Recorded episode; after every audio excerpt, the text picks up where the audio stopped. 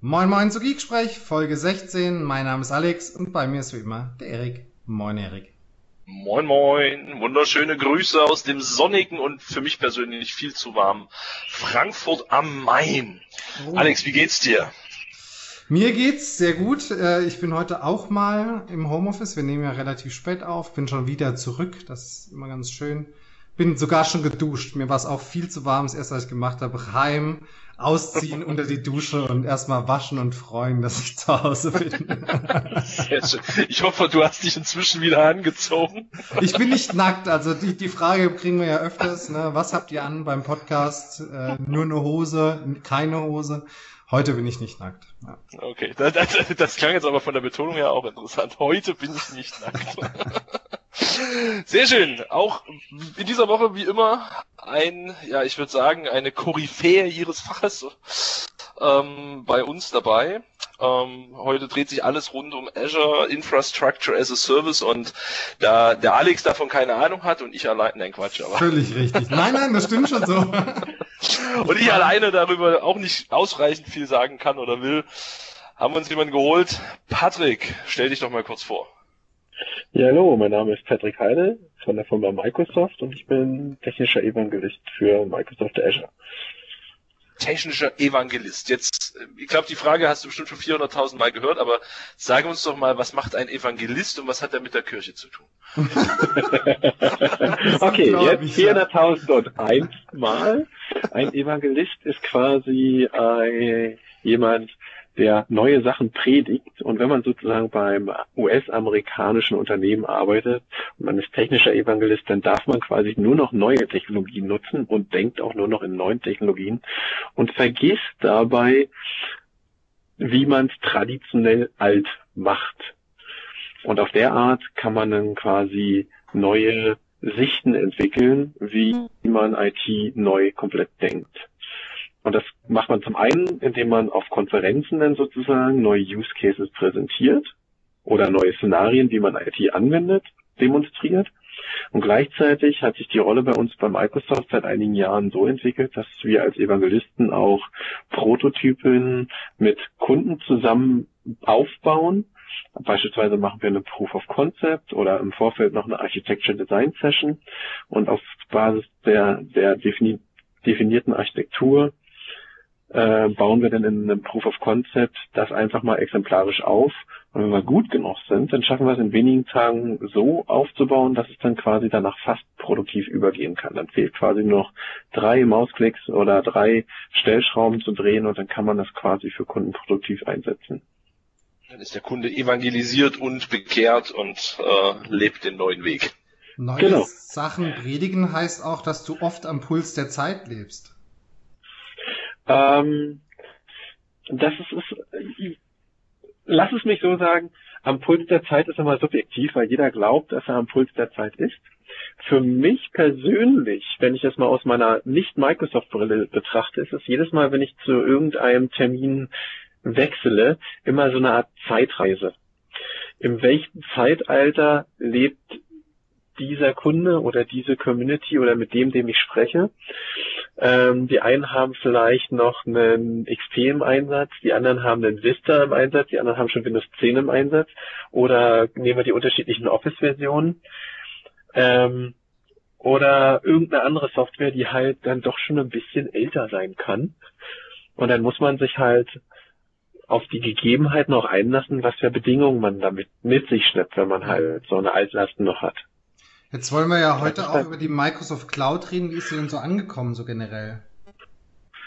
Die Microsoft Cloud, ja, ich, so wie ich es von meinem Terminkalender sagen kann, äh, äh, gewaltig.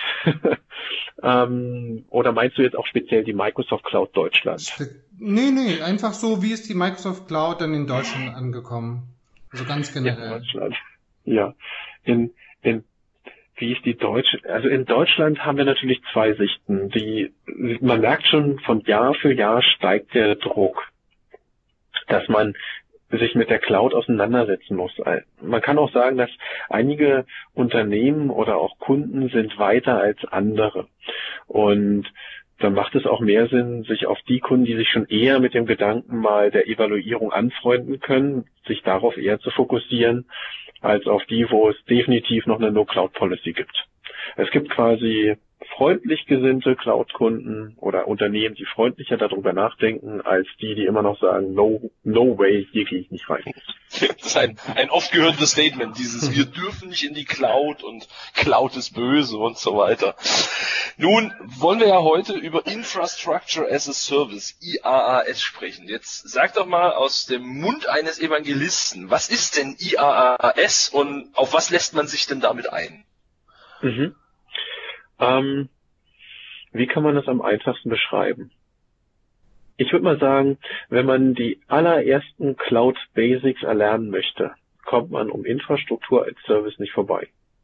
Das bedeutet, dass wir das komplette, den kompletten Hosting-Ansatz, den wir derzeit im lokalen Rechenzentrum einsetzen, also von der Virtualisierungsschicht, macht alles unterhalb der Virtualisierungsschicht, also wenn wir mal die Microsoft-Welt nehmen, dann habe ich einen, einen Windows-Server, mache drauf eine Hyper-V-Rolle und baue auf der Hyper-V-Rolle jetzt virtuelle Maschinen auf. Also alles unterhalb der virtuellen Maschine wird gemanagt von Microsoft. Und alles, was oberhalb der virtuellen Maschine ist, inklusive der virtuellen Maschine, wird vom Kunden gemanagt. Und das bedeutet jetzt Infrastruktur als Service. Ich sage einfach, ich will eine virtuelle Maschine haben, die möchte ich mit einem Netzwerk verdrahten, will noch ein paar Netzwerkkarten dazu packen, ein bisschen mehr RAM, ein bisschen mehr Kerne, das heißt Infrastruktur als Service. Ich hätte halt gerne eine größere Maschinengröße ähm, und dann skaliert man das zu jeder Zeit so hin, wie man es möchte. Das heißt also so, fühlt sich an, als wenn ich es im eigenen Rechenzentrum habe, obwohl es quasi jetzt nicht mehr im eigenen Rechenzentrum ist. Das kann man, das kann man so als Infrastruktur als Service so auf ersten Blick erstmal sehen. Okay. Das heißt aber, der Kunde, der quasi heute seine, seine Infrastruktur ganz klassisch auf einer, du hast jetzt so schön gesagt, Hyper-V-Umgebung, aber wir haben gelernt, es gibt sogar Kunden, die nutzen so einen so ein, so ein, so ein Randgruppenvirtualisierer, der nennt sich, glaube ich, VMware. ähm, ne? ja. Aber wenn die quasi in IaaS einsteigen und sagen, ich will jetzt schon mal was in der Cloud machen, dann ist das eigentlich ein relativ einfacher Schritt, zu sagen, ich gehe in die Cloud, weil wir klassisch über virtuelle Maschinen reden.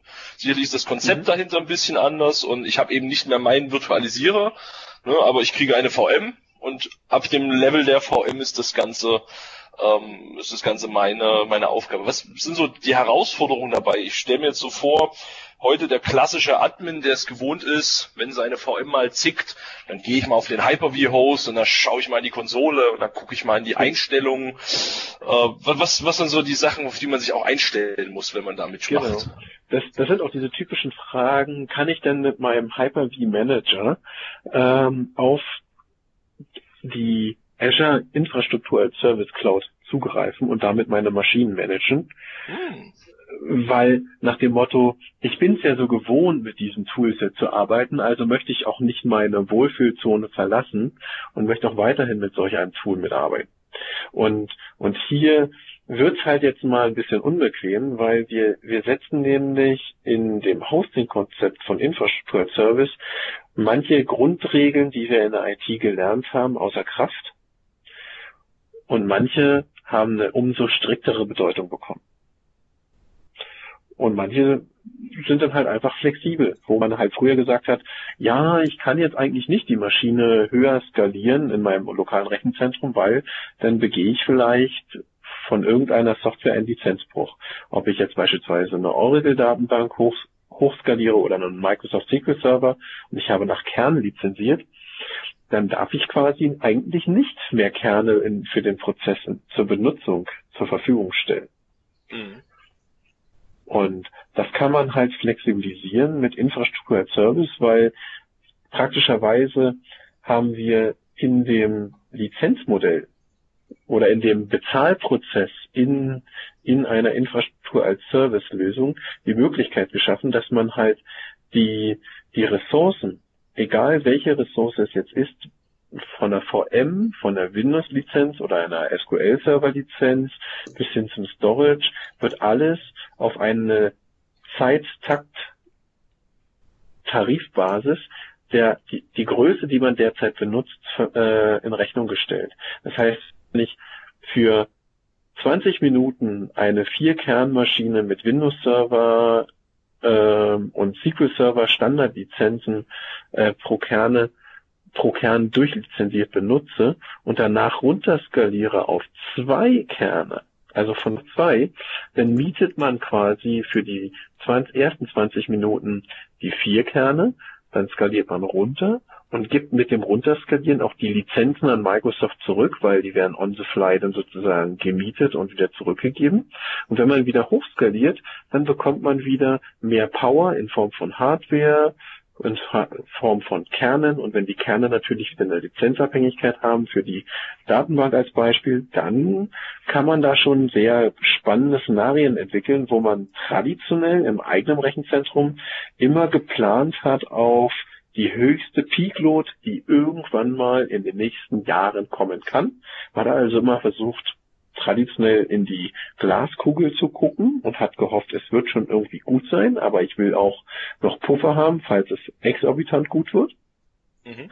Dieses, diese, dieses Planungsrisiko kann man halt mit einer Infrastruktur als Serviceplattform komplett rausnehmen, weil ich jetzt komplett konträr plane. Ich plane immer für den aktuellen Zeitpunkt und kann dann mein, mein Businessmodell daraufhin anpassen, dass wenn ich mehr Kunden habe, habe ich auch ein höheres Einkommen und kann dann auch entsprechend höher skalieren. Und wenn ich einen Kunden verlasse, also wenn der mich besser beispielsweise verlässt oder ich ihn verlassen möchte, ähm, dann dann kann ich auch wieder runterskalieren, ohne dass es für mich einen Impact hat, weil meine Kostenstruktur so hoch ist. Also es wird jetzt so aus informatischer Ebene wird jetzt so eine so ein Preisbewusstsein auf einmal wichtig als das ist ein wichtiges äh, ja Skill-Level, was man jetzt dazu bekommt, wo ich eigentlich früher als Techniker gesagt habe, ich hätte gern, wenn ich die Software habe, nicht Express, Standard oder Enterprise. Äh, hat mich früher nicht interessiert. Ich nehme immer Enterprise, weil fand ich immer toll, habe alle Features zur Verfügung. Und der Betriebswirt, der einkauft oder der Manager, der einkauft, der guckt eigentlich, dass es so günstig wie möglich wird. Also nimmt er am liebsten die Express-Version. Und hier schafft halt so Infrastruktur als Service so ein, so ein neues Kombi-Twitter-Wesen an Informatiker, der betriebswirtschaftlich und auch technisch den Spagat herstellen muss. Mhm. Das heißt, man kann so ein bisschen auch weg von diesen, also Microsoft hat ja immer gern den Ruf, ähm, zu hohe Systemanforderungen zu stellen. Also ich denke da so gerne an einen äh, System Center Config Manager beispielsweise. Äh, ich glaube, da steht aktuell drin, der braucht im Standard 96 Gigabyte RAM. Ne? So. Und ich habe einige Kunden, die das lesen und dann sehen, ich brauche 96 Gigabyte RAM, ich habe doch aber nur 2000 Clients. Äh, wo man dann also sagen muss, ja, 96 Gigabyte RAM brauchst du, wenn du mal 200.000 Clients hast. Äh, ne? Stand heute schaffst du es auch mit weniger. Also genau solche Sachen kann ich dann quasi ein bisschen entspannen. Ähm, jetzt stelle ich mir da gut vor, bestimmt eine Frage, die auch häufig kommt, wenn ich denn skaliere, man ist es ja heute gewohnt, dass man recht flexibel skalieren kann. Also wenn ich auf die Idee komme, meiner VM äh, drei Kerne zu geben und 6,58 Gigabyte RAM, dann kann ich das ja rein äh, reinbasteln. In, in Azure, in den Infrastructure as a Service Bereichen, habe ich ja diese VM-Klassen. Kann, kannst du uns vielleicht kurz erklären, warum gibt es überhaupt verschiedene Klassen? Also, da gibt es ja mittlerweile A und mhm. F und H und was weiß ich was alles. Und wie muss ich mich eigentlich da verhalten? Ich gebe ja so ein bisschen. Flexibilität auf, um die von dir aber gerade geschilderte Flexibilität zu bekommen. Wie genau. passt das zusammen? Genau. Also die Ursache ist einfach, ähm, wenn man sich so diese typische Fragmentierung an Hardware mal vorstellt. Also wir kennen das, das, das Problem, wenn wir Festplatten haben und die Festplatten sich defrag, also diese werden fragmentiert über den Zeitraum, wie wir sie benutzen und dann räumen wir sie, wie wir es gelernt haben, traditionell immer wieder auf, damit sie halt schneller funktionieren und wir besser große Dateiblöcke wieder schreiben. Genau das gleiche passiert ja, wenn ich mal on the fly eine Maschine ausrolle. Da, wie, auch Cloud basiert auf statischem Blech. Das Blech ist nur viel, viel, viel, viel größer. Wir reden hier von, wenn wir so von, von einer sogenannten Stamp-Technologie. Das heißt, wir haben einen Storage Stamp, der, der adressiert nur Speicher, also Festplattenspeicher. Wir haben auch einen Compute Stamp, der macht nur Virtualisierungsaufgaben. Und die sind halt nicht so groß, wie man sich traditionell einkauft. Die sind ein Vielfaches davon größer. Aber trotzdem, wenn wir da quasi jedem den Freilauf lassen, wie man sich da drauf verbindet und breit macht in Form von, jetzt will ich acht Kerne haben, jetzt neun, dann vier, dann ein, dann drei, dann produziert das eine Fragmentierung dieser Hardware. Und im Endeffekt, auch so ein Konstrukt ist ein Serverschrank, da sind Blades drin und dann gehört mir vielleicht ein kompletter, äh, komplettes Blade oder ein Viertelblade oder ein halbes Blade, je nachdem, wie groß ich meine Maschine definiere. Und wenn ich quasi jetzt ähm, versuche, die Hardware als Hoster, also als Microsoft, effizient auszunutzen, dann wäre es halt unschön, wenn wir zu viele ungerade Größengrade haben, dass überall auf jedem Blade ein Kern übrig bleibt. Oder da sind nochmal 20 Gigabyte RAM auf der Strecke geblieben, weil es gerade nicht genügend Ressource übrig bleibt, um damit nochmal irgendwie eine Kleinstressource äh, zum Hosten anbieten zu können. Also haben wir eine Art standardisierte Größe definiert. Das nennt sich dann eine Einkernmaschine oder eine Zweikernmaschine, dann gibt es eine Vierkernmaschine, dann wird es immer, wir zählen immer binär hoch. Nach Vierkernmaschinen kommen acht Kern, dann 16 Kern, dann haben wir einen Ausreicher mit einer 20 Kern und auch einer 32 Kernmaschine ähm, als Beispiel und kann dann quasi mit unterschiedlichen Arten der Maschinen auch unterschiedliche CPU-RAM-Verhältnisse erreichen.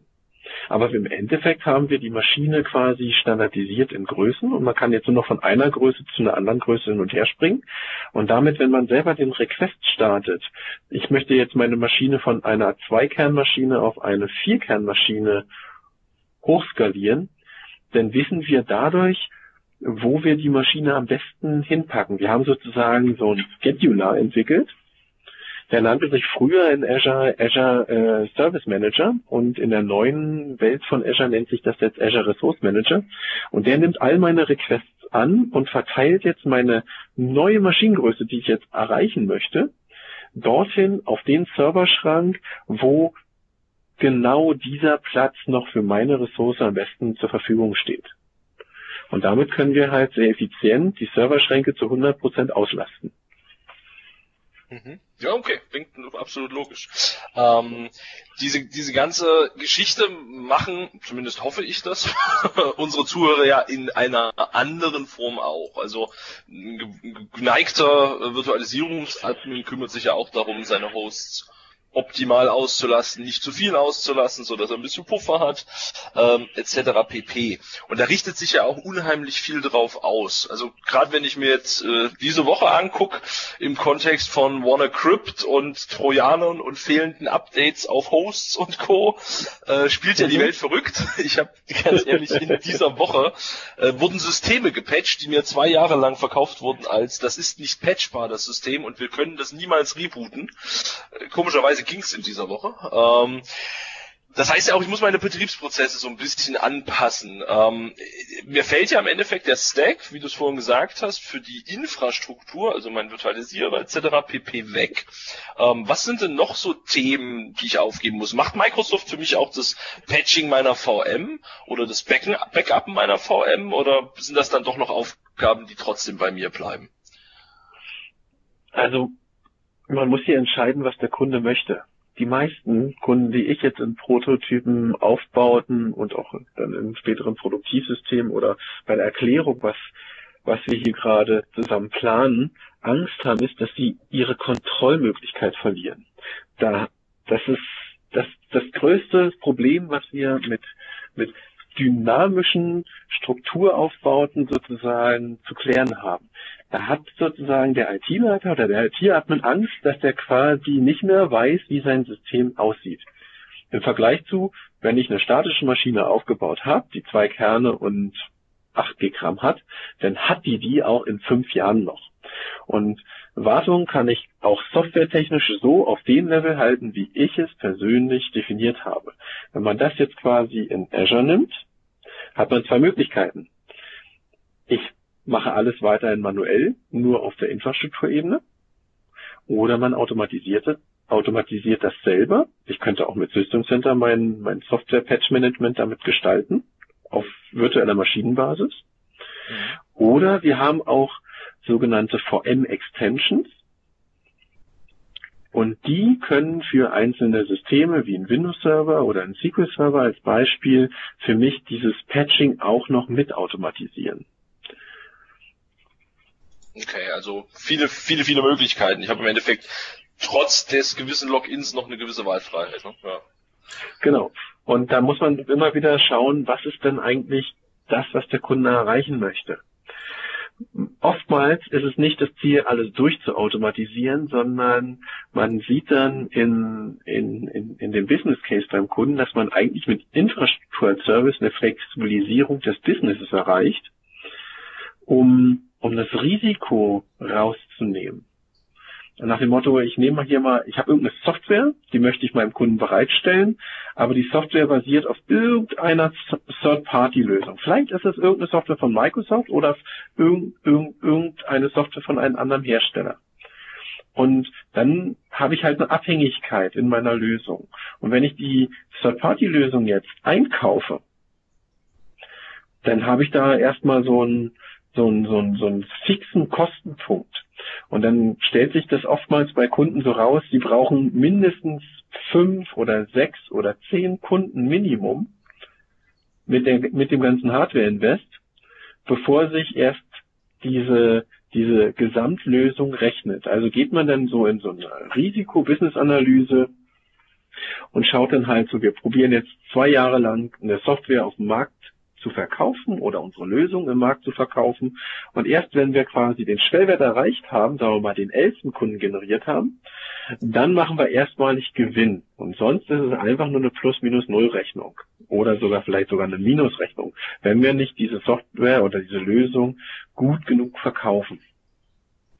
Und was wir mit Cloud erreichen, ist halt, wenn wir so Kleinstlösungen wirklich so richtig klein dimensionieren können. Von der Hardware-Seite, können sie jederzeit nach oben skalieren und wenn wir auch wieder wollen, auch runter skalieren und auch die Software so dynamisch beziehen im Kleinstbereich und können dann einfach aufstocken und auch wieder zurückgeben, weil was mit Softwarelizenzen passiert, dann, dann, dann nehmen wir das ganze Business-Risiko hier raus und sind in der Lage, jetzt quasi den Einkäufer glücklich zu machen, obwohl wir technisch nichts anderes machen, als unsere einzelne Maschine oder unsere Lösung, die auf Maschinen basiert, kleiner zu dimensionieren. Jetzt hast du ja schon von der Software gesprochen und wir haben auch schon über die Hardware gesprochen.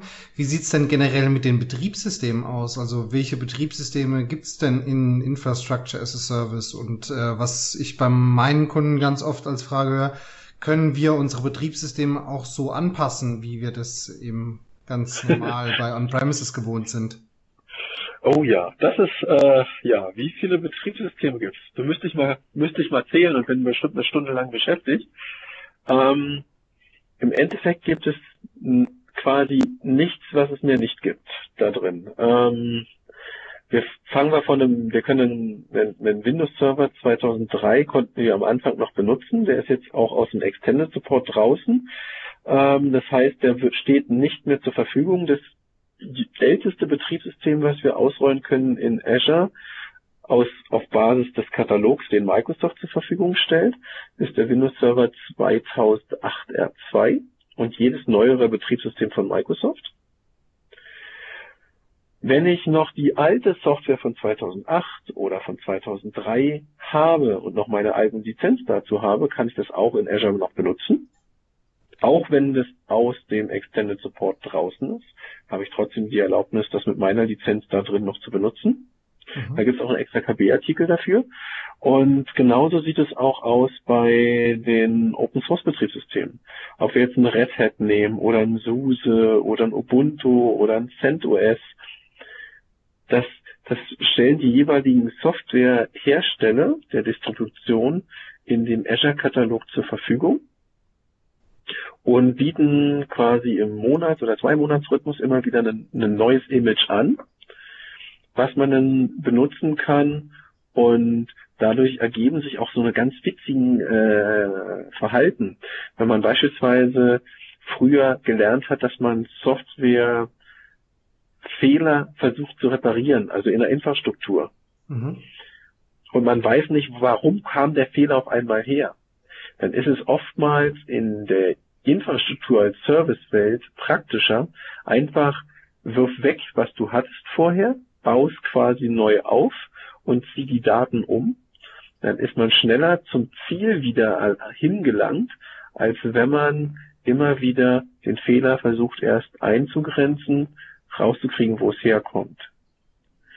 Und weil, wenn man quasi auf eine Automatisierungsstrategie setzt und der Fehler passiert, dann kann man quasi sofort anfangen, automatisiert die Maschine neu auszurollen und hat genau ein Zeitfenster von wenigen Minuten, um den Fehler festzustellen, wo er ist.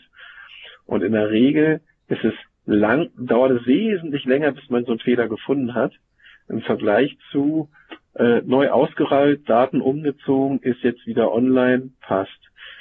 Das sind wenige Minuten, was man da in so einer fertigen Automatisierung in der Regel durchbekommt. Mhm. Und äh, jetzt für die Kunden zum Anpassen, das heißt also ein betriebsgecustomized Image. Wie würde ich das da reinbekommen oder würde ich das überhaupt reinbekommen? Ja, das kriegt, das kriegt man auch rein. Ähm, da gibt es ein paar Abhängigkeiten. Also ich habe das, äh, glaube im Jahr 2012 mal so Pi mal Daumen gemacht. Da habe ich mein, eine SharePoint-Farm genommen mit einem SQL-Server und einem Windows-Client-System ähm, so als Gesamt meine Demo-Umgebung, die habe ich damals nach Azure geschoben und da brauchte ich schon ein paar Versuche, weil ich wissen musste, was alles die Standardisierung in Infrastruktur als Service, die wir voraussetzen, mit dem jetzt zusammenpassen muss, was ich lokal bei mir konfiguriert habe. Ja, ähm, und dann wenn ich diese Elemente eingehalten habe, wie jede Maschine muss erstmal einen RDP-Port erlauben, also remote fähig, muss ich mich darauf hin verbinden können. Oh ja, Oder ja, sonst hat man halt hunderte Gigabyte hochgeladen, um dann festzustellen, ah, ich komme ja gar nicht rauf. Oder ähm, wir hatten in der Vergangenheit äh, die maximale Betriebssystem-Festplattenpartitionsgröße von 127 Gigabyte. Das haben wir jetzt mittlerweile auf ein Terabyte vergrößert. Aber damals, als ich das gemacht habe im Jahr 2012, da hatte ich halt ein Image, das hatte eine C-Platte von 250 Gig. Hatte ich auch alles auf der C-Platte als Demo-Umgebung draufgesetzt und es war halt ein Problem beim Upload, äh, hat er halt gesagt, ja, deine Partition ist 250, ich erlaube aber nur 127 Gigabyte. Ähm, funktioniert nicht. Das heißt, dann fängt man an, sein, sein lokales System erstmal ein bisschen aufzuräumen, Partitionstabellen zu verkleinern. VAD Resizer kommt dann zum Einsatz, äh, zum Einsatz als Beispiel und dann schwuppdiwupp, dann kriegt man das quasi auch in die Cloud. Also es geht sehr viel. Oftmals hat man sich halt in seinem lokalen Rechenzentrum seine eigenen Standards gebaut, weil es gab ja keine quasi Regeln. Man konnte alles so machen, wie man es selber gut befand. Und mit Infrastruktur als Service hat Microsoft jetzt einfach mal ein Regelwerk definiert. Und wenn man eigene Images mitnimmt und in die Cloud setzen möchte, dann kann es schon mal passieren, dass es ein bisschen knatscht oder da eine Wand auf einmal auftaucht und wenn man halt nicht die vorher gesehen hat, dann läuft man halt gegen und ist die Nase platt. Und dann hat man nochmal eine Retry-Geschichte, wo man dann halt immer wieder Stück für Stück lernt, welche Regeln hat man eigene definiert, die in der Cloud quasi gelten oder auch nicht gelten. Ähm, und kann dann schauen, ähm, dass sein eigenes Image dort auch läuft. In der, Re in der Regel funktioniert's, aber es kann schon öfters mal wesentlich einfacher sein, das einfach nur Daten mitzunehmen und sich auch dann von Altlasten zu befreien, als immer wieder Maschinen versuchen so mitzunehmen. Hm. Jetzt habe ich noch eine Frage. Jetzt haben wir ja auch ganz viel auch über die, die Server und so weiter gesprochen. Wie sieht's denn aus mit dem Netzwerk? Das ist ja auch so eine gängige Geschichte, wenn es dann so vor Kundenprojekten ist und dann heißt so langsam, naja, wir wissen jetzt, wir können unsere gecustomizeden Clients da reinpacken oder Server da reinpacken, wir können unsere Applikationen, wir können skalieren, wir haben eine bessere Verfügbarkeit, aber wie sieht's denn da mit Netzwerkkonfiguration aus? So in einer großen Azure Cloud, ist das vergleichbar auch mit On-Premises in irgendeiner Weise oder? Lass uns so sagen, wir, wir sehen große Kunden, die dieses schon genauso einsetzen wie wir. Die haben ein ähnliches Konstrukt. Also wenn man selber großer Hoster ist, dann bietet man oftmals seine Server mit einer dynamischen IP-Adressvergabe an und weist quasi über ein dynamisches Verhalten der Maschine extern immer die gleiche IP-Adresse zu. Und im kleinst- bis äh, mittelständischen Unternehmensbereich sieht man sehr oft die Ebene, da wird halt sehr viel mit statischen IP-Adressen hantiert. Und das diese zweite Unternehmensgruppe oder Größe oder Audience, wie ich sie auch immer jetzt bezeichne, die, die haben hier mit enormen Regeländerungen zu kämpfen. Weil es gibt jetzt so Regeln wie in, in einem Infrastruktur als Servicebereich müssen alle Maschinen mit einer dynamischen IP-Adresse reguliert sein. Andernfalls kann es nämlich passieren, dass die Maschinen ähm, sich nie wieder hinverbinden können. Also wenn man so den Standard-Gateway mal umbiegt, dann ist es eine richtig, richtig schlechte Idee. Weil irgendwann, wenn wir in unserem Netzwerk die Maschinen mal umziehen aufgrund von einer Hardware-Auslastung, ähnlich wie einer Live-Migration, dann, dann ändert sich gegebenenfalls mal der Standard-Default-Gateway. Mhm. Und dann komme ich nie wieder an die Maschine ran. Dann ist sie weg. Mhm. Deshalb muss so eine virtuelle Maschine immer mit der auf dynamischer IP-Adress-Konfiguration stehen und kriegt dann immer über ein DHCP-Paket den aktuellen äh, Standard-Gateway mitgeteilt in dem Bereich des Rechenzentrums, wo es sich jetzt gerade befindet.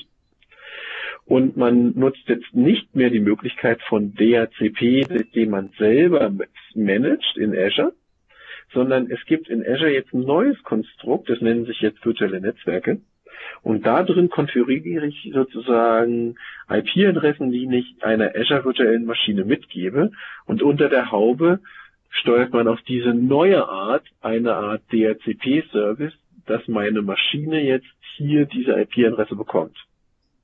Mhm. Also die, die Grundtechnologien sind quasi genau die gleichen wie traditionell, bloß die Interfaces, wie man es benutzt, hat, hat sich jetzt gravierend geändert. Und wenn ich die alte Methodik herannehmen würde und sage, ich baue jetzt erstmal eine virtuelle Maschine in Azure auf, die wird ein DHCP-Server, dann habe ich nicht so viel Spaß da drin. Das kann ich mir vorstellen. Jetzt habe ich noch eine technische Frage, bevor wir wahrscheinlich dazu kommen, wie, was für eine Auswirkung das auf Kunden, Projekte und auf die komplette Organisation hat. Wie sieht's denn aus? Security ist ein mittlerweile doch sehr äh, äh, präsentes Thema. Man merkt äh, jetzt auch äh, spätestens nach dem Thema WannaCry, dass da, dass da auch nochmal ein besonderer Augenmerk auf, auf diese ganze Geschichte ist. Ähm, wie sieht denn aus mit Security in Azure? Ich sag mal, gibt es zum Beispiel sowas wie Verschlüsselung von Verkehr, also von, von, von, von dem, vom Traffic oder äh, kann, kann man die Maschinen verschlüsseln zum Beispiel? Ja, ähm, kommt darauf an, was du haben möchtest. ähm, die, die Maschinen selber kann man unverschlüsselt betreiben, wenn man möchte. Es gibt auch die Möglichkeit, ähm, eine Art BitLocker-Verschlüsselung einzusetzen und dass der BitLocker-Schlüssel dann in einem Security-Modul äh, in Azure gespeichert wird. Das heißt, der Schlüssel liegt dann in einem Azure Key Vault. Und wenn die Maschine quasi den Key benötigt, dann wendet sich die Maschine an den Key Vault und bekommt von dort den Schlüssel, um die äh, Festplatten wieder zugreifbar zu machen. Richtig krasse Kunden haben das Security-Modul bei sich lokal im eigenen Rechenzentrum. Und dann hat man quasi ein, ein, ein, einen sehr schnellen Tunnel zwischen seinem Rechenzentrum und oder Netzwerkverbindung und ähm, der Azure Rechenzentrum aufgebaut und kann dann auch das Security Modul bei sich lokal stehen haben und wenn die Azure Maschine sozusagen aufwacht, dann fragt sie den Schlüssel und der Schlüssel ist sozusagen bei mir im eigenen Rechenzentrum, aber die Maschine selber kann sich erst dann entschlüsseln, wenn sie den Schlüssel von meinem Rechenzentrum äh, zugewiesen bekommt. Also es geht, geht beides. Ähm, macht halt sehr viel Spaß. Äh, Security ist dadurch von der BitLocker-Seite, sagen wir mal, auf der Festplattenverschlüsselung kein Thema. Dann könnte man sagen, da weiß ja Microsoft gar nicht, was man damit machen kann mit den Maschinen. Mhm. Wir wollen auch gar nicht reingucken. Dafür haben wir auch unsere Compliance-Zertifizierung, dass wir halt sicherstellen, dass wir ein, ein vertrauenswürdiger Hoster sind. Das seid ihr. Und da bist du auch schon bei einem guten Punkt. Ähm, ich habe mal gehört, dass es nicht nur Microsoft gibt, die Infrastructure as a Service Dienste anbieten. Also, ja, du könntest jetzt natürlich auch antworten, das ist ein Gerücht, aber sind wir ehrlich, da gibt es ja noch so ein, ja, ich weiß nicht, ähm, das darf ich nicht so übersprechen, steht unter NDA. Äh, nein, jetzt gibt's ja durchaus ähm, Konkurrenz- oder Mitbewerbssituation durch eine AWS, äh, vielleicht auch durch eine Oracle Cloud, durch eine, keine Ahnung, wie sie sich nicht alle schimpfen. Mhm. Ähm, wie handelt ihr das? Und äh, vielleicht auch, was ist so, was ist das, was eine Azure Cloud anders macht oder vielleicht besser macht? Oder gibt es vielleicht sogar was, wo ihr ganz ehrlich sagt, hey, das ist ein Workload, der wäre in AWS besser aufgehoben? Ähm, ja, also du meinst mit AWS jetzt Azure Websites, oder? nee, ich meine Nein, diese Quatsch. komischen äh, Amazon-Dinger da. dieser, dieser e der, der E-Commerce-Laden, ja, okay. Ähm, ja, oder der Bücherversand. Ja. Ähm, ja, also man kann natürlich sagen, ähm, oder man muss auch ganz ehrlich zugestehen, Amazon war mit AWS zuerst im Cloud-Markt, was Infrastructure as a Service anging. Und Microsoft war zuerst im Platform as a Service Bereich. Jetzt mussten wir traurigerweise lernen, dass man, wenn man von der traditionellen Rechenzentrumswelt kommt, erfolgreicher am Anfang ist, um den Kunden abzuholen, nicht alles neu zu entwickeln auf Platform as a Service, sondern dass man eine, eine smooth Transformation der Ist-Architektur in Infrastructure as a Service reinsetzt. Das haben wir gelernt. Dementsprechend haben wir dann ähm, nach Amazon auch einen Infrastructure as a Service Layer in Azure bekommen und bieten sozusagen neben Infrastructure as a Service auch Platform as a Service mit an und bauen damit auch Hybridarchitekturen, wo Amazon im Vergleich Infra gut im Bereich Infrastruktur als Service ist und jetzt daraufhin auf diesen Wissen hin erste Platform as a Service Offering weiter ausbaut. Und jetzt muss man halt lernen, jeder Cloud-Provider hat seine eigenen Cloud-Regeln, weil jeder Cloud-Provider jetzt sein, seine eigene IT-Standardisierung durchführt.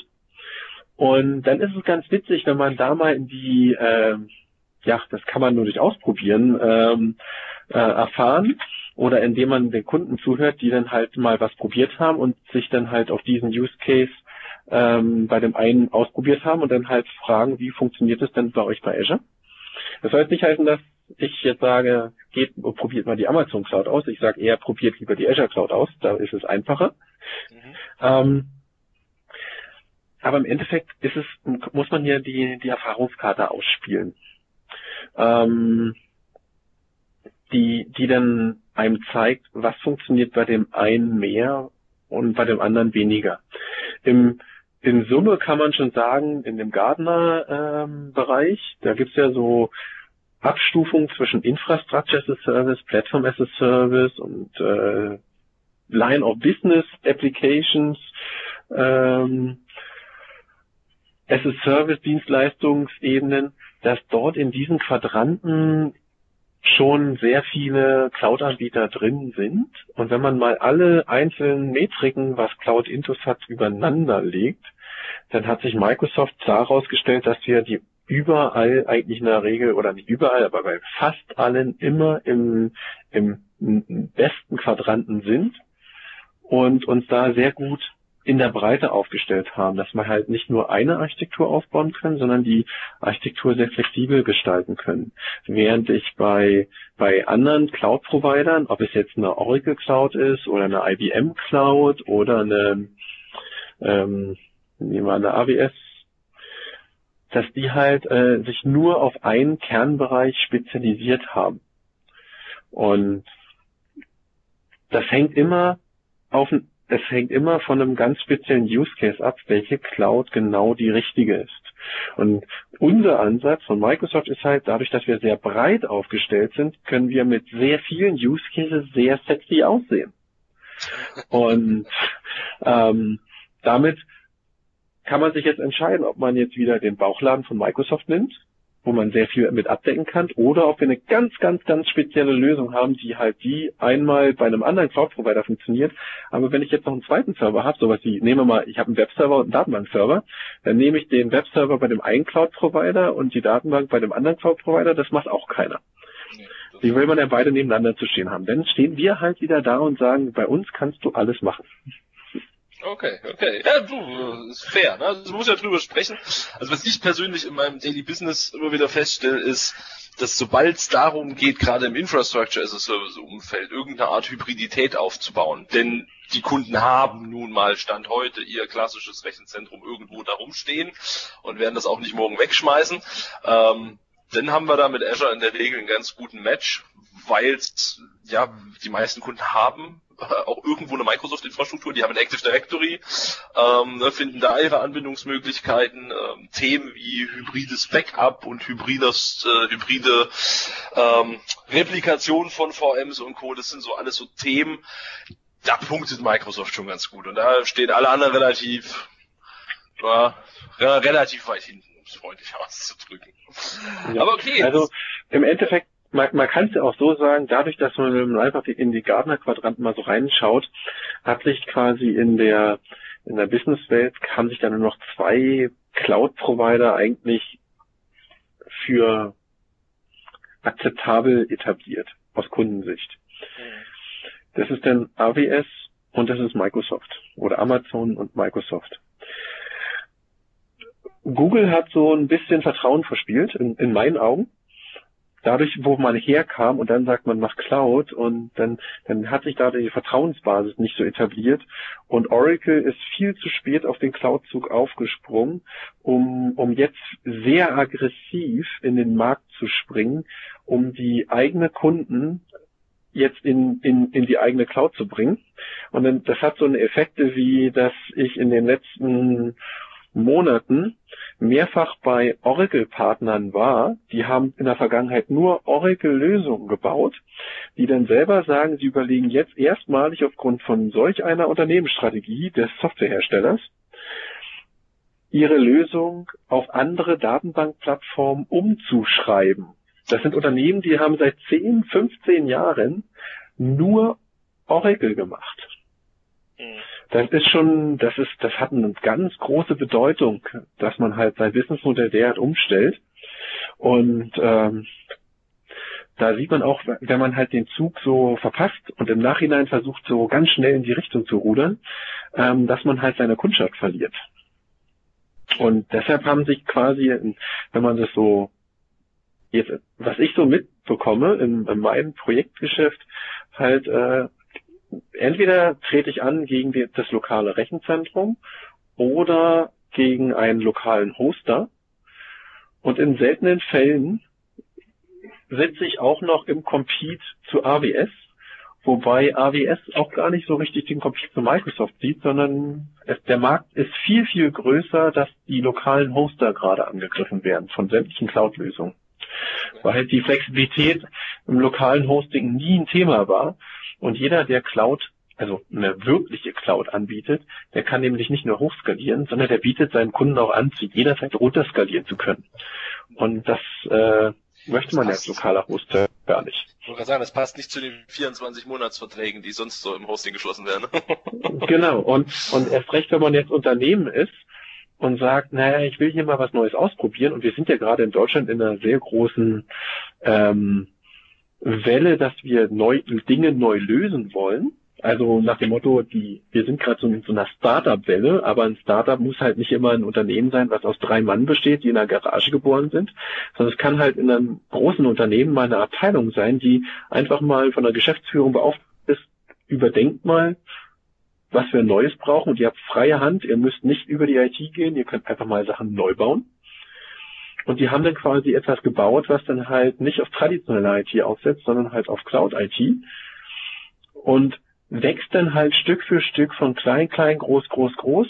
Und wenn es halt kein Ries also kein, kein Erfolg hatte, dann kann man auch einfach quasi diesen Invest in der Cloud wieder auf Null zurückfahren. Ja. Während man traditionell auf fünf Jahre Hardware gekauft hat, abschreibt und dann halt, wenn man nach sechs Monaten feststellt, das war halt nichts, dann hat man halt Hardware dann immer noch dazustehen. Das ist super, und dann hat man eine gute Testumgebung, ne? ja, natürlich. Und überleg mal die Heizkosten, also du kannst die ganze Gastherme oder so kannst komplett auslassen. Sehr schön. Jetzt hast du zwei, dreimal äh, nebenbei fallen lassen in deinen Projekten oder bei den Kunden, wo du dich bewegst. Gibt es ein ja. Projekt, wo du sagst, das war echt der Höhepunkt im letzten Jahr, im letzten halben Jahr, das war richtig cool. Da haben wir die Cloud mit ihren Infrastrukturdiensten so richtig geil ausgenutzt, was du gerne mit uns teilen möchtest. Lass mich mal gucken, ob wir die Case Study schon offen haben. Mein persönlicher Erfolg ähm, war in Verbindung mit einem Partnerunternehmen. Da sage ich jetzt keine Namen. Okay. Das war ein, ein, ein Partner, der hat mich bei einem ShareCamp mal angefragt, weil ich ja gezeigt habe, wie man SharePoint Farm in Azure hosten kann und wie ich meine ganze Arbeitsweise dahin verändert habe und wie man auch SharePoint Server und SQL Server dynamisch, was ja beides relativ statische große Softwarebrocken sind, ähm, hostet. Und ich habe das den, dem dem, dem Consulting-Unternehmen mal gezeigt, wie man sowas macht. Oder besser gesagt, ich habe es auf einer auf einem Sharecamp gezeigt. Daraufhin hat mich ein Consultant dann gefragt, ob ich nicht bereit wäre, das vielleicht bei dem Unternehmen nochmal vor mehreren internen Consultants vorzuführen, wie man sowas macht. Da habe ich einfach gesagt, okay, machen wir eine Bedingung draus, gib mir 15 Consultants, die dabei sind, dann habe ich diesen 1 zu N Faktor, der sich halbwegs lohnt für mich, äh, damit ich halt nicht so 1 zu 1 immer mache. Und das, das, das, das Witzige war, am, nach diesem einen Tag Training, wie man sowas komplett mal neu denkt, IT-Probleme, die wir traditionell gelöst haben, einfach mal neu löst, weil man neue Möglichkeiten hat, die haben dann halt auf einmal nach Tag 1 Projektkundennamen genannt. Und das war ein relativ großes Unternehmen. Und dieses Unternehmen hostet mittlerweile die komplette SharePoint Farm mhm. in Office 365 und nur ein Drittel der Farm läuft in Azure. Das heißt, am Anfang hatte das, das, das richtig große Unternehmen gesagt, wir wollen mit unserer Umgebung in, nach Office 365. Die Evaluierung hat aber dann gesagt, zwei Drittel des Contents sind migrierbar nach Office 365, ein Drittel ist so stark angepasst, da müssten wir so viel neu anpassen, das machen wir nicht. Jo, das hat dann dazu geführt, dass man, ähm, was kann man, wie kann man es am besten sagen, ähm, gesagt hat, können wir halt nicht in die Cloud gehen. Das geht halt nicht. Und nachdem ich da war, haben wir halt dann nochmal drüber nachgedacht, wie man sowas löst. Und dann haben wir halt gesagt, naja, dann können wir zwei Drittel migrieren und ein Drittel nicht. Und wenn wir ein Drittel nicht migrieren, können wir das eine Drittel halt auf eine kleinere Blechbüchse im eigenen Rechenzentrum halten. Und wenn wir dann eh schon über Blech nachdenken, dann können wir das aber auch überlegen, ob wir die kleinere, das kleinere Element nicht vielleicht auch in Azure hin, hinsetzen. Und dieses kleinere Stück produziert derzeit 100.000 Euro Azure Consumption pro Monat. Hui, das ist klein. So, das sind sozusagen so ein bisschen Domain-Controller, die sozusagen die Authentifizierung auf der Cloud-Seite für die Infrastruktur bereitstellen. Das ist ein bisschen Netzwerk, das ist eine Express-Route, das ist ein paar SQL-Server, die im Clusterverbund arbeiten und ein paar SharePoint-Server, die sozusagen auch dynamisch laufen. Und das ist schon mal Das kann richtig Spaß machen. Aber das ist jetzt mal ein richtig großer Kunde, der nur gesagt hat, unsere lokale IT ist mit all den Prozessen und Compliance-Schritten sehr viel aufgeblähter, dass man gesagt hat, wir schaffen es hier uns selber zu verschlanken, weil man hat sich mit diesem Schritt von Infrastruktur, äh, von eigenem Hosting auf Infrastruktur als Service seine Hosting-Prozesslandschaft reduziert. Und damit hat man IT-Kosten gespart. Das heißt, die Leute müssen jetzt nicht mehr mit einem Schraubenzieher durch die Gegend gehen und jetzt Festplatten durch die äh, ein- und ausbauen, weil sie halt beispielsweise kaputt gehen. Die müssen jetzt wissen, wie sie halt das Storage-System verwalten in der Cloud. Hm. Und können sich über Automatisierungsmechanismen Gedanken machen. Also sie mussten sich einfach auch ein bisschen anpassen, dass neue Technologien neue Aufgaben haben, die man damit löst. Hm. Und das ist mal eine schöne Hausnummer gewesen. Das ein zweites Projekt ist auch ganz witzig. Das wird gerade, äh, nein, nicht gerade, weil das Projekt haben wir vor zwei Jahren begonnen. Das ist ein, ähm, ein in, es kommt aus der Dynamics-Welt, Dynamics NAV. Und vor, vor einiger Zeit wurde halt dann announced, ich wusste es ein bisschen vorher schon, dass die neue Dynamics-Version eine Azure SQL Datenbanken als Platform as a Service Dienst unterstützt. Und da haben wir halt mal im Vorfeld eine kleine NAV Dynamics Roadshow gemacht und haben NAV Partnern gezeigt, wie man eine Dynamics Welt in Azure bereitstellt. Das heißt, NAV ist ja eine relativ humane Software. Das ist ein zwei oder ein vier Kern Serverchen mit wenig RAM, der quasi mit dem mit einem Web-Client oder mit einem Rich-Client bedient wird und der NAV-Service greift dann auf eine Datenbank zu. Und NRV selber braucht nur eine einzelne Datenbank. Und jeder NRV-Kunde, der derzeit NRV im Einsatz hat, der musste einen SQL-Server kaufen, weil er halt eine einzelne Datenbank hostet. Und wenn er sonst keine einzige SQL-Server-Anwendung hatte, musste er dafür einen SQL-Server kaufen. Und diese Kunden können jetzt halt, wenn sie eine NRV-Lösung nehmen, diese Lösung in Azure bereitstellen und dann gibt's den gemieteten SQL-Server, ob es jetzt Infrastruktur als Service ist oder man geht gleich in den Platform as a Service Dienst, weil das unterstützt nämlich genau die, die neueste Version von NAV und hat dann quasi nur noch eine komplett geservicete SQL-Datenbank, wo man quasi nichts mehr mit Wartung vom SQL-Server zu tun hat. Das erleichtert den Kunden unheimlich das, äh, die Komplexität zu handeln von, von komplexen Systemen. Und wir haben mehrere NAV-Partner in den letzten zwei Jahren halt dazu gebracht, ihr Businessmodell so zu ändern, dass sie halt nicht mehr Software verkaufen, sondern dass sie selber zum Hoster jetzt werden.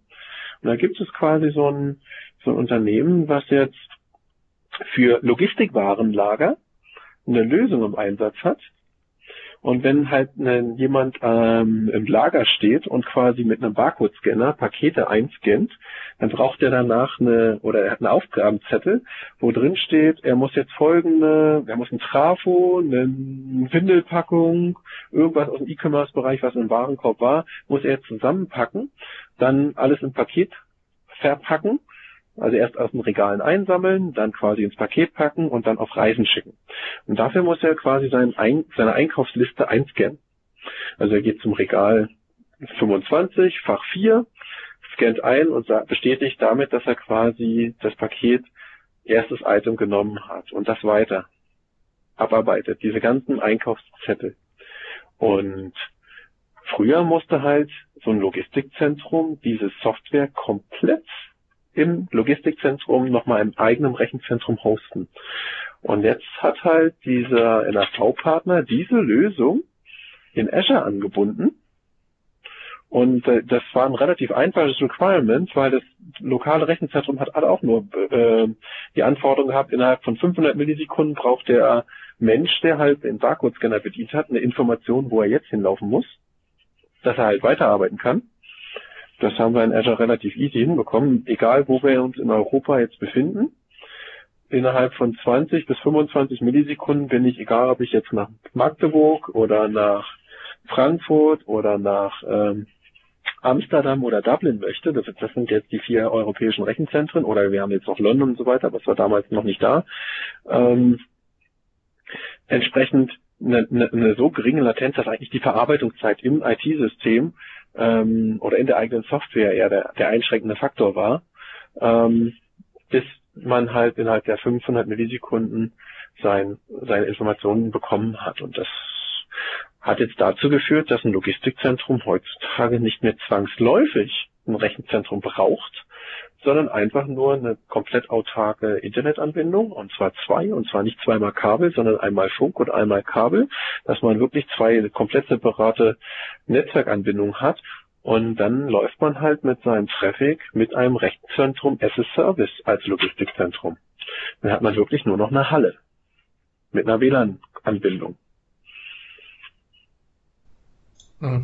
Du sprichst aber neben den technischen Aspekten auch was an, was ich auf jeden Fall nochmal genauso auch sagen möchte. Also ein Unternehmen, das sich irgendwie die Idee oder das Ziel gesetzt hat, ihre Umgebung eins zu eins von On-Premises in Azure zu migrieren, ist eine absolute absolut falsche Herangehensweise an dieses ganze Thema. Ne? Das erlebe ich einfach immer und immer wieder, dass sowohl die Prozesse als auch die Verantwortlichen, als auch die Denke im Sinne von, hey, ich bin hier nur der, der die Applikation ver verantwortet und das möchte ich auch bleiben, sonst nix. Und äh, ähm, das, ja. ist, das ist nicht die, die Herangehensweise bei diesen Themen.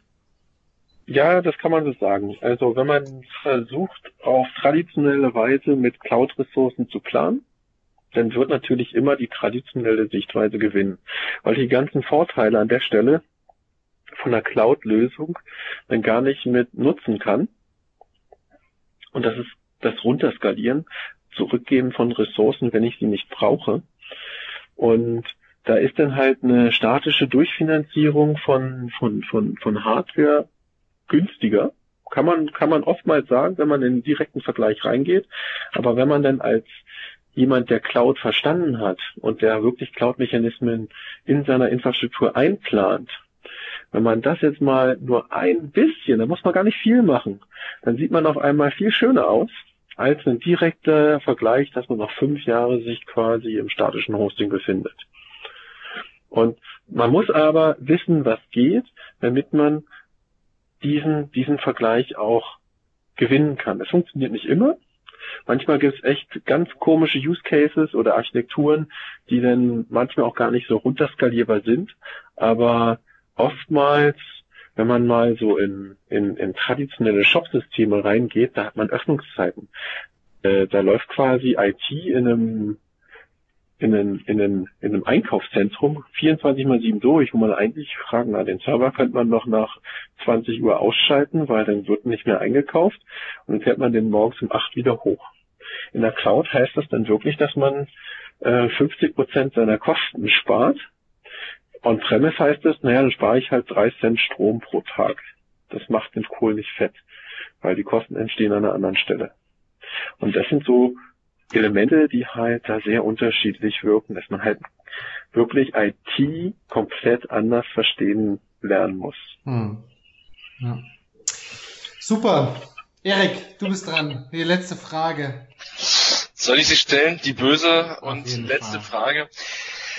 Pass auf, wenn du einen magischen Wunsch hättest, was würdest du dir für Infrastructure as a Service in Azure wünschen oder was würdest du ganz akut ändern? Oh, das ist ja, was würde ich selber gern ändern? Ähm,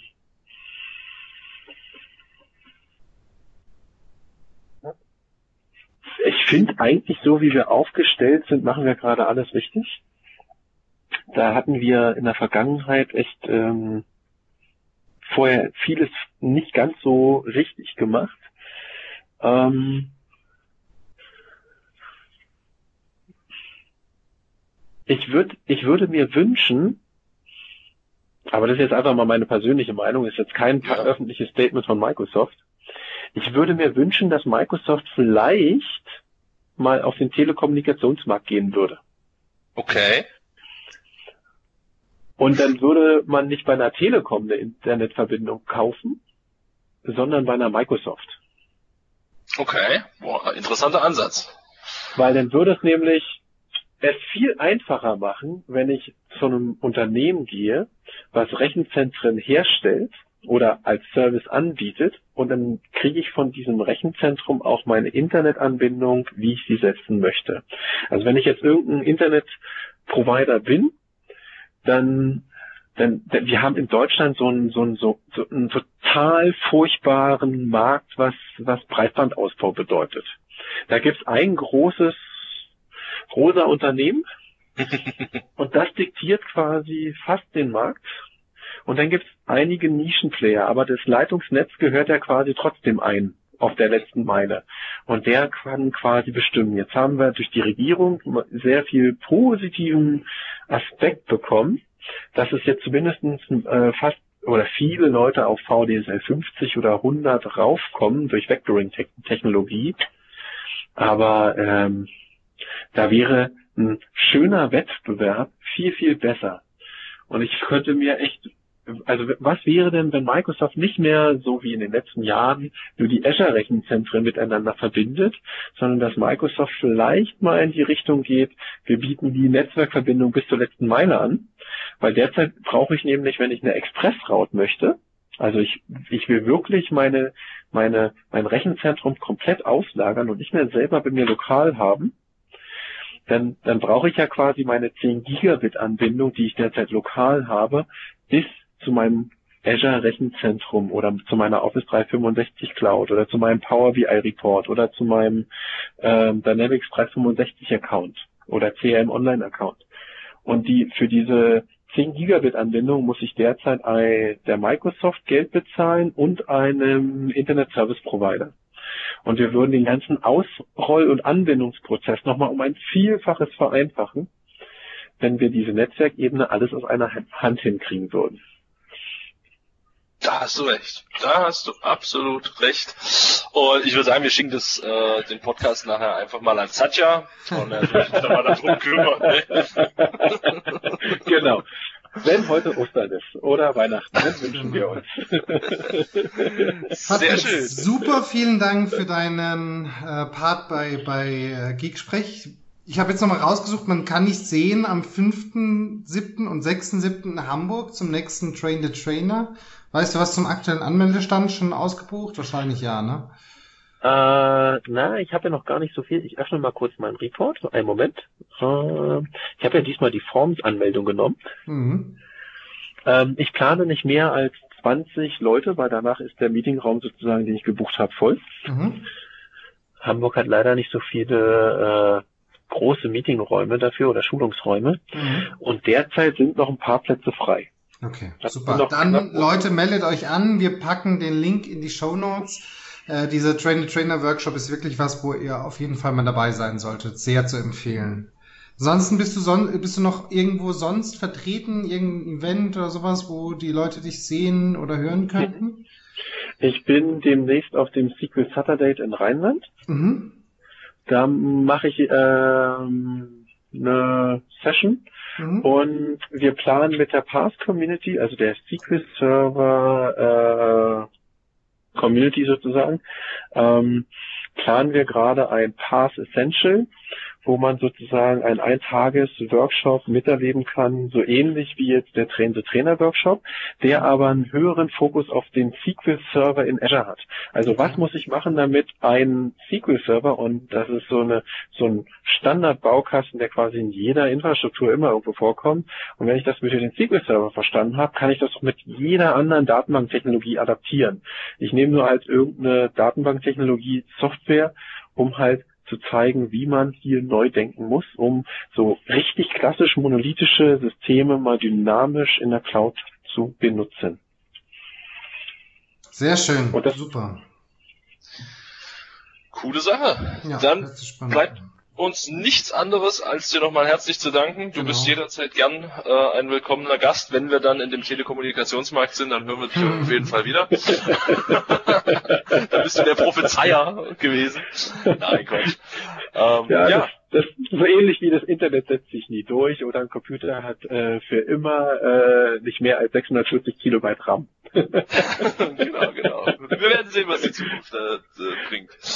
Also, genau Genießt das schöne Wetter, habt eine schöne Woche. Noch einen äh, habe ich. Einen, einen du einen noch. in Jetzt eigener kommt's. Sache. Ja, wir, wir freuen uns riesig über das Feedback zu den ganzen äh, Podcasts in der letzten Zeit. Ähm, wenn ihr uns einen Gefallen dafür tun wollt, dann seid doch bitte so nett und bewertet uns auf iTunes, weil das uns im Moment äh, so am meisten äh, unterstützen würde. Und kommentiert fleißig, sendet uns, wie ein paar von euch das schon machen, auch gerne Themenwünsche und äh, bleibt uns gewogen. Vielen Dank. Vielen Dank, mach's gut, bis dann. Ciao, ciao. Ciao, ciao.